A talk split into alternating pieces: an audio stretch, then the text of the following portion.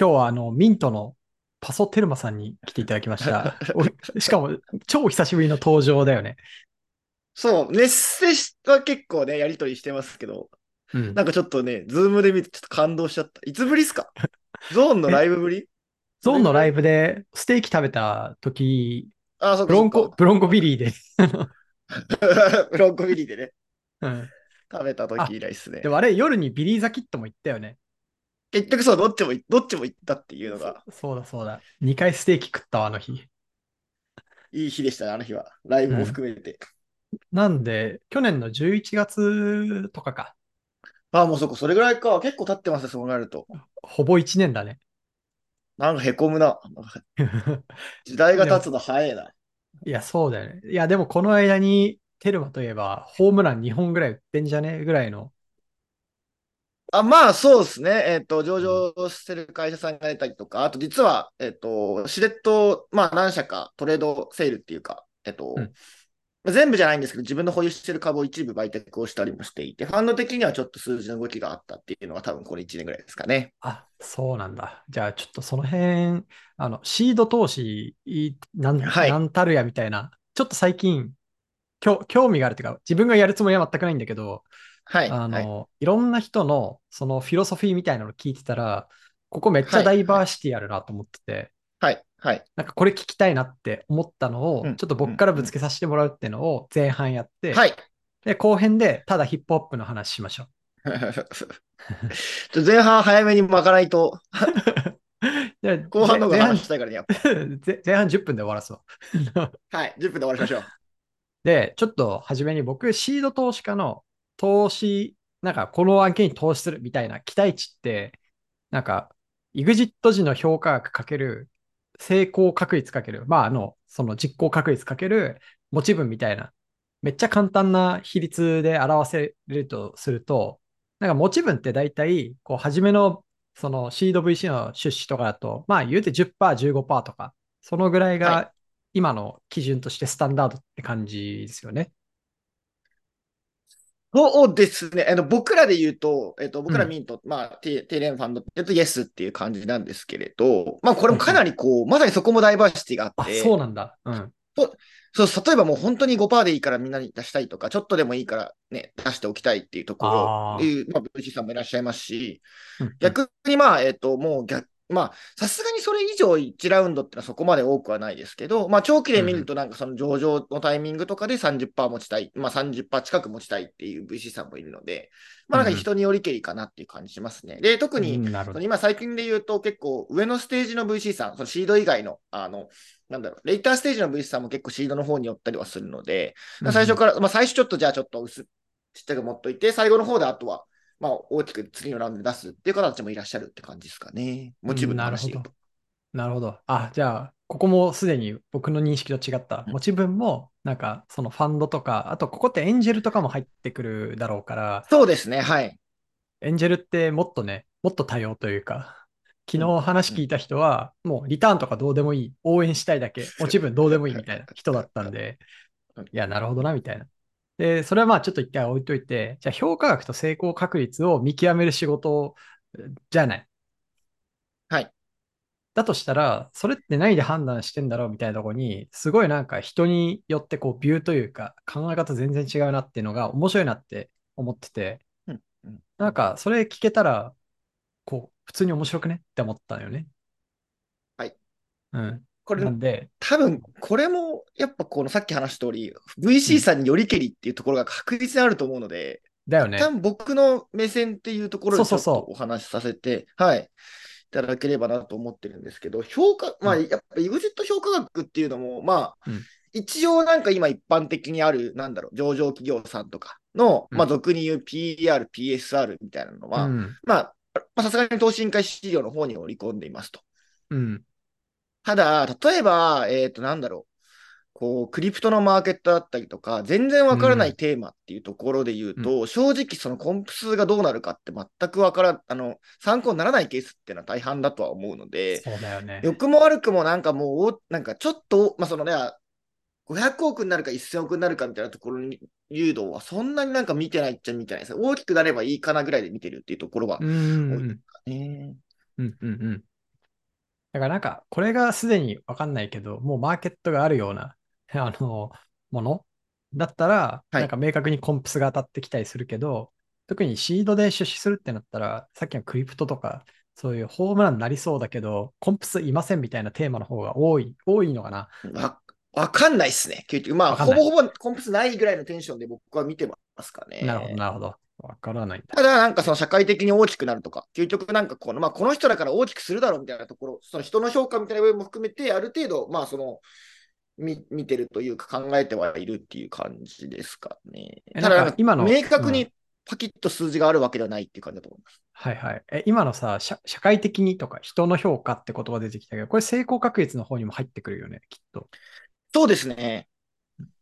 ただ、成功確率は全部、僕の中だと全部同じ、うん。投資時は全部同じぐらいのなんか期あ、待値そうなんだ。っていう。か、変数ですかね。で、正直誰が当たるか分かんないっていうのも、もちろんね、みあ逆に投資時は全員自信があって投資してるので、うん。その後、まあ、投資した後、まあ、なんか何年かお付き合いさせていただいて、ああ、まあ、うん。その、事業の進捗と、まあ、うん起業家の成長っていう部分で、そこが変わる、まあ、ちょっと死ねだろうな、みたいな、ちょいいけるだろうな、みたいな会社ってあるんですけれど、まあ、うん。さすがに投資のタイミングだとみんな成功、まあ、言うならみんな成功すると思っては投資させていただいているので、うん投資時の判断で言うと成功確率はまあ大体、なんか、同じぐらいか、まあ、全員成功すると思って投資はしてますかね。すげえ。いや、すごい。そっち入る前に、いや、すごい面白い。そのさ、人の評価ってところが何によってなされてんだろうっていうのに、その VC だったり、その見てる人の差がめっちゃ出てんじゃないかって勝手に思ってて、うんこのテルマは、その人っていう、この人だったら成功するかもとか、それは何を見て感じてんの？一番は成長率っていうところかなと思います。で、えっと、例えばこの学生スタートアップ、まあ学生起業家みたいなから出資、まあ学生からスタートしてね、全部大きなステージまで行く会社さんって何社かいっぱいあるわけじゃないですか。うんうん。で、僕って結構その、彼らと同年代の人たち、まあ、プラスマイナス2、3歳ぐらいの学生起業家の方々は結構成功していて、例えばベースの鶴岡さんとか、あとデイリーの堀江さんとか、ジールズの清水さんとは結構、まあ、年代的には近いんですけれど、うんうん。まあ、彼らってとにかくやっぱ成長してるんですよね。うん常に常に成長してる。で成長の幅が高い、あの、幅が高い広いっていうのかな。えーっと、うん人が多いなと思っていて、そこうんうんでなんか成長できるかっていうところは結構見てるかなと思います。で、こうなんかよく言うのはシリアルアントレプレナーが成功しやすいって話あるじゃないですか。はいはいはい。あれってやっぱ一回通った道をもう一回やるからだと思うんですよ。事業の違いはあれど、例えばあの経営者として通る道っていうのは結構、まあある程度難しいものがあるから、そこをスキップできるっていう、成長をスキップできるっていう意味が、多分シリアルアントレプレナーから評価が高いっていうポイントだと思っていて、まあそういう感じで逆言うと、その1回目の起業、で、下手したら社会人じゃなくても、えあ社会社会人経験がなかったとしても、そこでしっかりこう、常に常に学び続ける姿勢っていうのが、まあ、あれ、あると、比較的、まあ、えっと、いける可能性があるのかなと思ってます。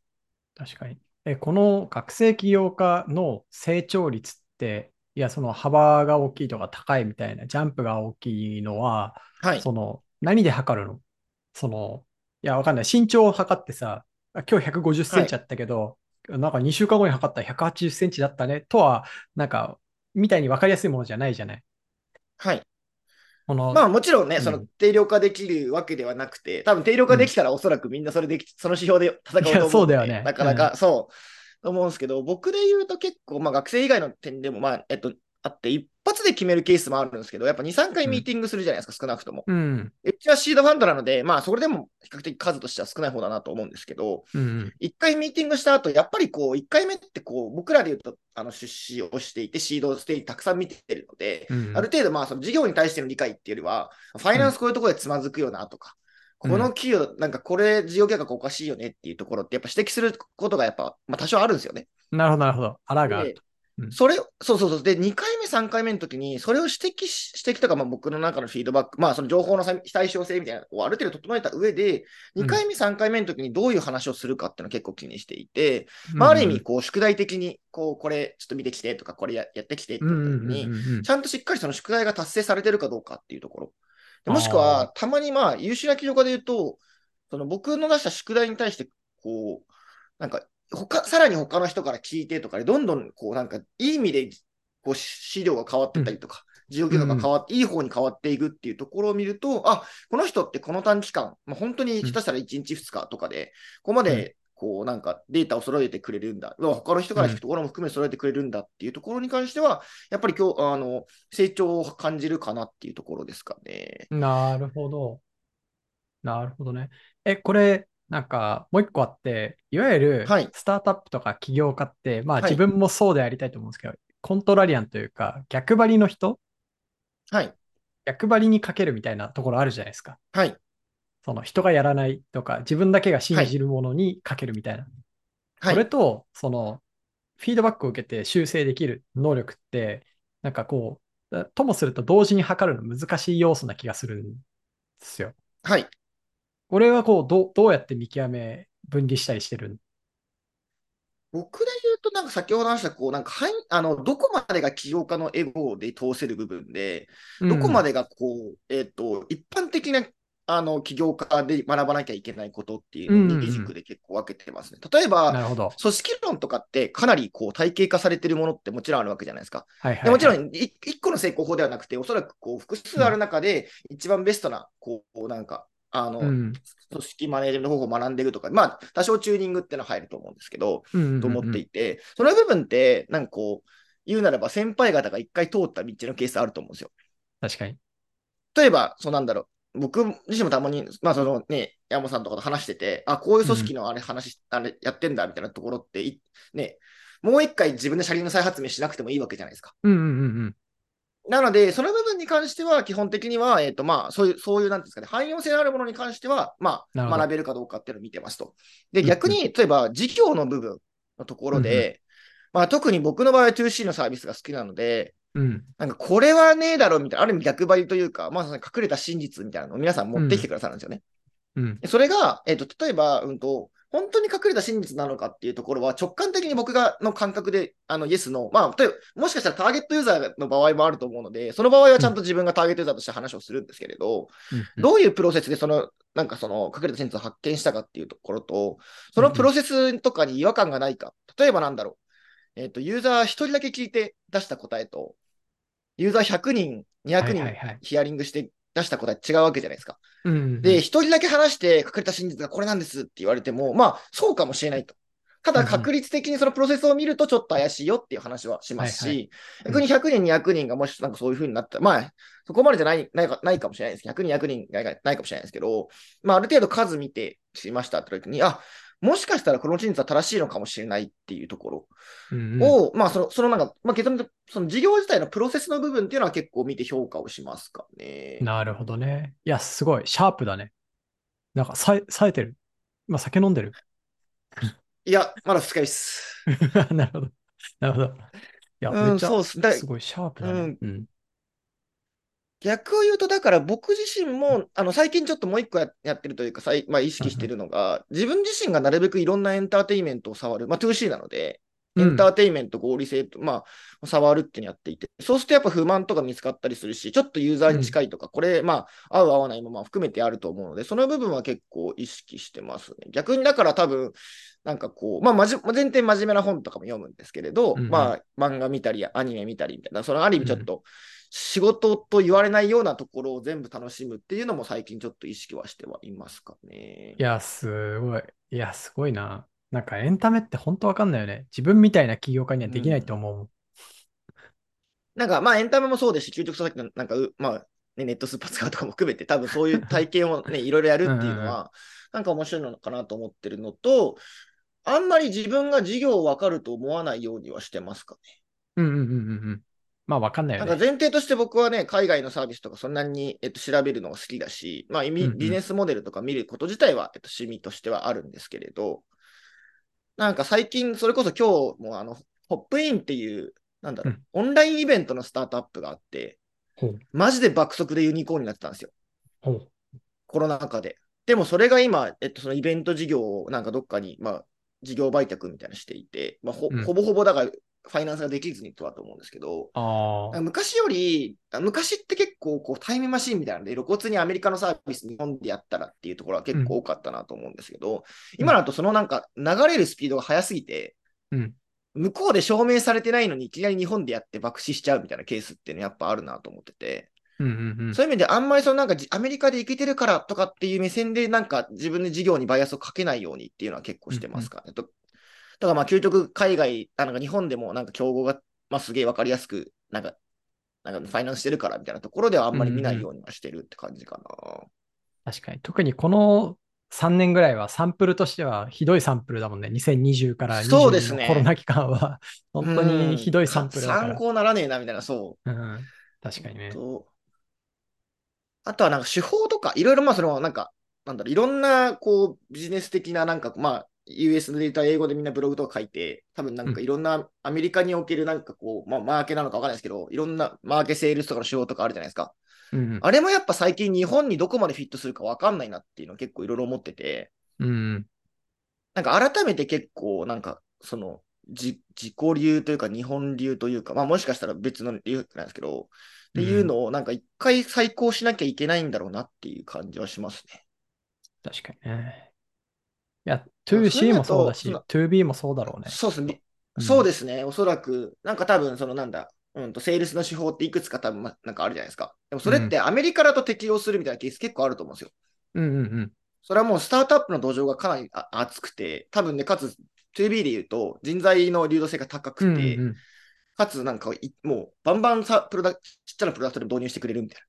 っていう文化があるからこそ成立する、まあ、セールスの手法とか絶対あると思うので、うんうん日本の場合はね、倫理承認が長えみたいなだったりとか、ちょっとうさんくさいサービスきついみたいなとこ含めて絶対あると思うので、なんかそうう。いうのもやっぱ差差というか、差分として見なきゃいけないんだろうなっていう感じはまあ思ってはいますかね。確かに。まあ、セールスだとなんか一番違いが出るのは、日本の場合ってあうんの成果報酬の比率がすごい低くって、基はい本基本給なんであんまインセンティブつかないっていう。はい。それが US とかとは全然違うから、まあそうするとこう、はい。はいなんですかね、こう、ぶら下がる人参も違うし、そうすると走り方も違はいうみたいな感じになっちゃってるかなって気はい。がする。はい。はい。うん。まあそうですよね。だまあ、いろんな部分のやっぱ差異はあると思うので、逆にこう、うんねいろんなグローバルでの手法が学べるからこそ、うん一旦立ち止まってみるっていうのは結構あるかなと思いますね。確かに。いや、これテル、テルマの話しっかりしすぎてて、普通に時間めちゃめちゃ使っちゃうから、先に行くね。すいません、先すいません。いやいやいや、すごい面白い。あの、でもシード投資って普通にやったら博打じゃないですか、エンジェル投資とかって。はい。普通にやったら博打やけど、なんか勝ってる人は絶対勝ってるっていう状況になってると思ってて、はい。なんかそのはい差分って何、みたいな。その、これテルマ個人っていうよりは、こう、パッとその市場を眺めて、いろんなプレイヤー眺めたときに、あの、ちゃんといい結果を出せてる人と出せてない人の差分って、なんかどういうところにあるっていうふうに思ってる？難しい。その、僕流はもちろん前提はありますと。うんうんうんで他の方、まあ、結局自分の他、あの、V、おのおのの VC さん、もっと言うと、おのおののキャピタリストの方で、うんうんうん何かしらの哲学を持ってることじゃないですかね。なるほど。それが例えば、先ほどのやつで言う、えっと、EXIT の評価額の見立てが超うまいかもしれないですし、うんうんうんうんうん。もしかしたらそのめちゃくちゃグロースさせる自信があるかもしれないし、自分で、ね。もしかしたらしそう死ぬほどこうセールスがうまいあ、要はいろんな人に投資できるっていうのかもしれないし、うん。なんかこう、絶対失敗する、あの、絶対もう生産するまで追加しししすぎ、しす、まあし続けるみたいうん。な、かもしれないし、なんかこ結局なんかその、他にできないような、こう、なんか競合優位じゃないですけど、思ってる人たちが成功してるっていう認識をしてますかね。なるほど。じゃあ、そのテルマの中でもすごい結果が、そのシード投資としては出てる企業って今いくつか出てきてるじゃないですか。で、はいバイネームで言っちゃうと、幹部とかカバーさんとか、はい。はい。こういうのって、こう、ぜひ振り返りを聞きたいんだけど、てか、僕とテルマが会った時、多分自分が起業したのは2017年で、あの、渋谷のさ、なんかお茶屋さんみたいなとこであったよね、初め。はいはいはい、話しましたね。うん。そうだよね。あ、あとあれ、あれか、DMM のオフィスとかであったりしたよね。はい、ありましたね。ね。で、なんか、そう、その時とかにその、カンムの話とか、カバーの話とか、はい。あの、ちょいちょい聞かせてもらったりしたと思うんだけど、改めて今、その、かカンムとかカバーに出資した時に、どういうことを考えてて、で、彼ら多分一旦 EXIT してると思うんですけど、は EXIT いした今振り返ると、こう、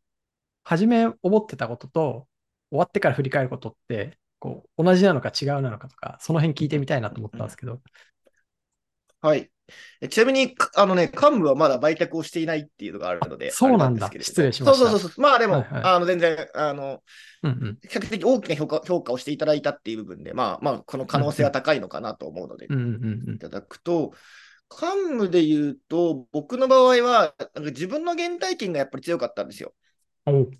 で、あの、まあ、僕もそれこそインターネット小僧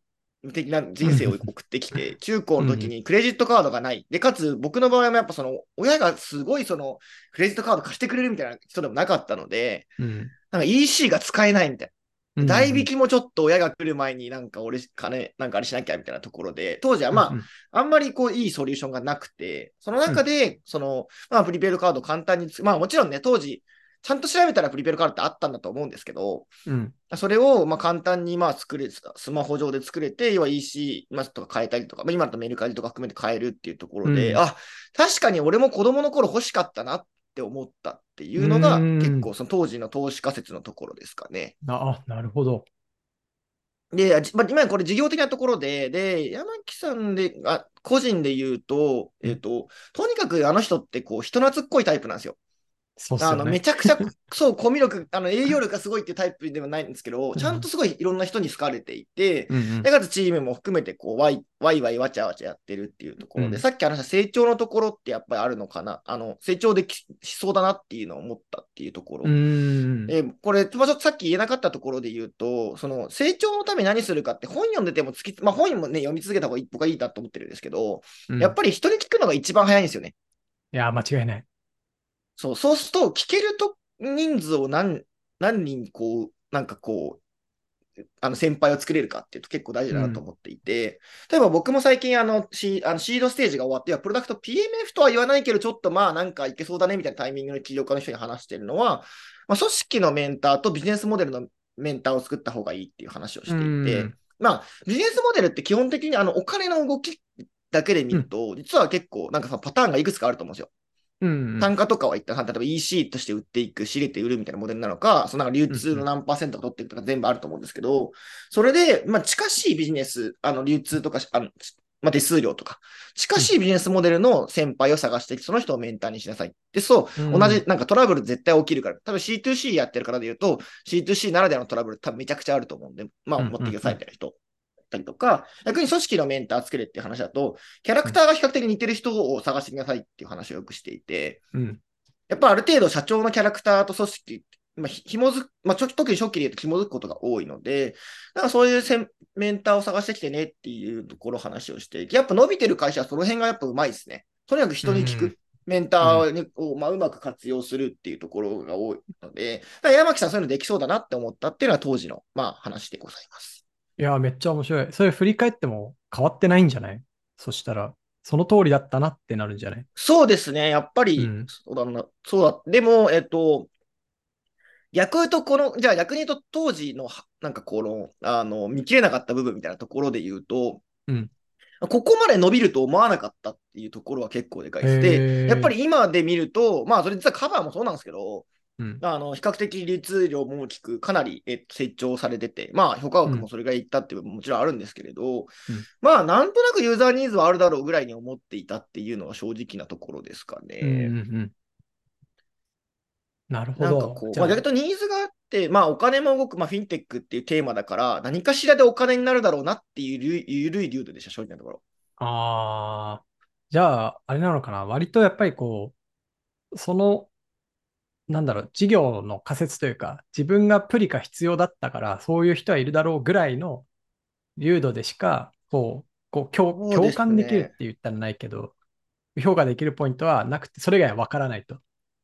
だけど、山木ならやるぞと。う上振れするケースってやっぱあると思うんですよ、事業自体が。上振れするケースってうち投資先やっぱり多いんですけど、上振れするケースはやっぱりなんか想定できないですね。あ例えば僕で言うとスニーカーの会社、えっ、と、スニあーカーランクさんに売却して物株ってか、もううんうん。もうやっぱりあそこまで伸びると思ってなかったんですよ。あ、なんか、月次流通なんか1億ぐらいはいけんじゃないですかね、みたいなテンションで、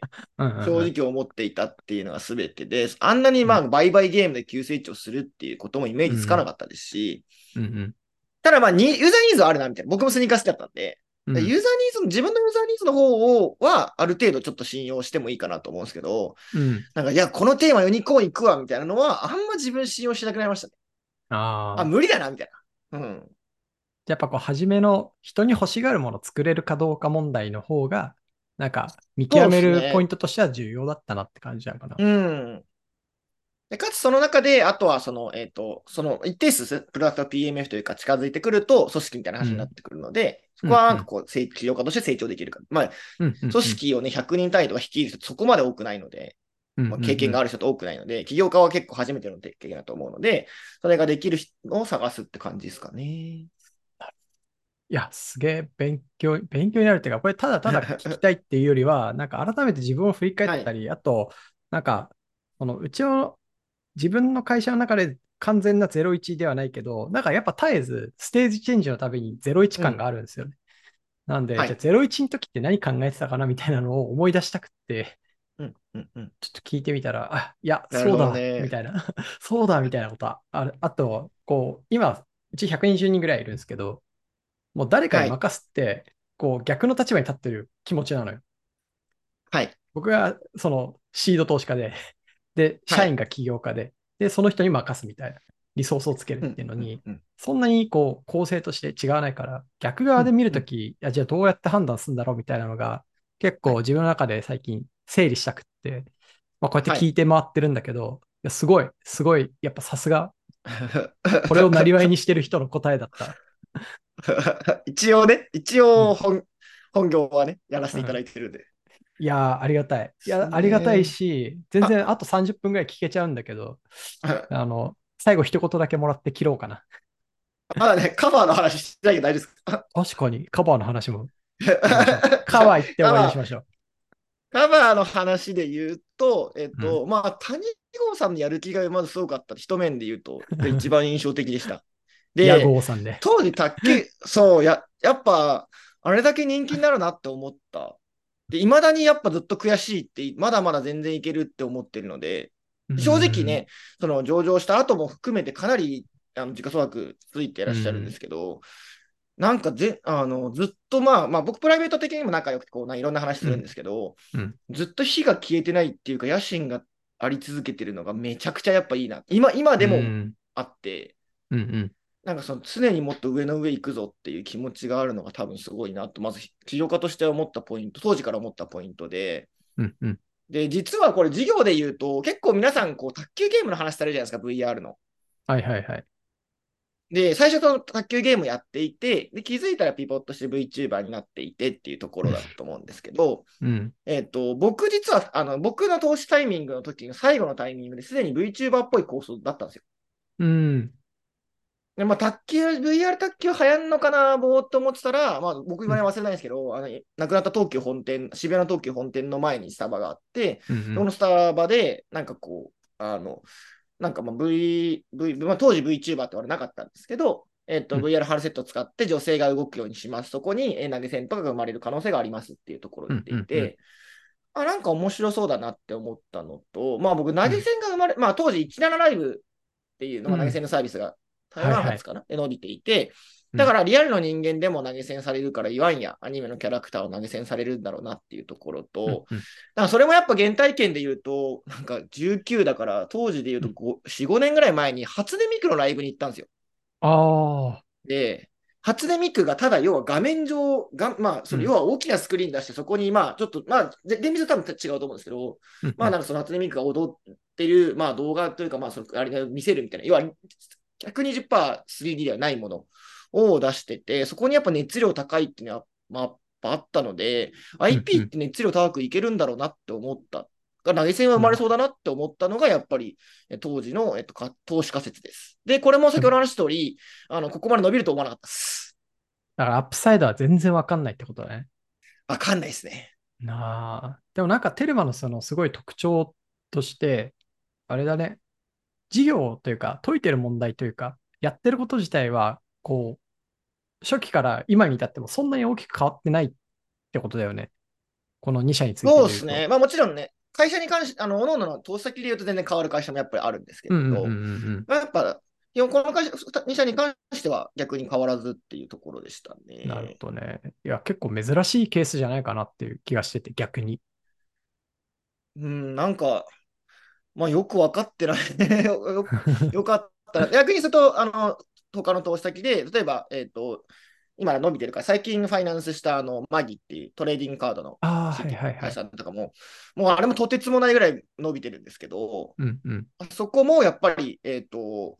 最初の事業は非価格っていう別の修理のプラットフォームでしたし、あとはさ、まあ、もう一個伸びてる会社でネルっていうマットレス、ネルマットレスっていう会社も最初は SNS 作ってたんで、なんかまあそういうことはあるかなって感じします。逆にネルとかだとちなみに全然事業、事業はですね、全く、あの、マジマットレスとか売れないっしょって言ってたんで、僕。今、これはまず本当に本人にも言ってるんで、別になんか、やっぱ分かんねえもんだなとは思いますね。何が伸びるか、はいはい、本質的にはやっぱ投資家もなんか全部分かったらね、自分だといいと思ってるんで。まあまあまあ、究極は。ね、なるほどな。うん、だから結局事業とややり、うん、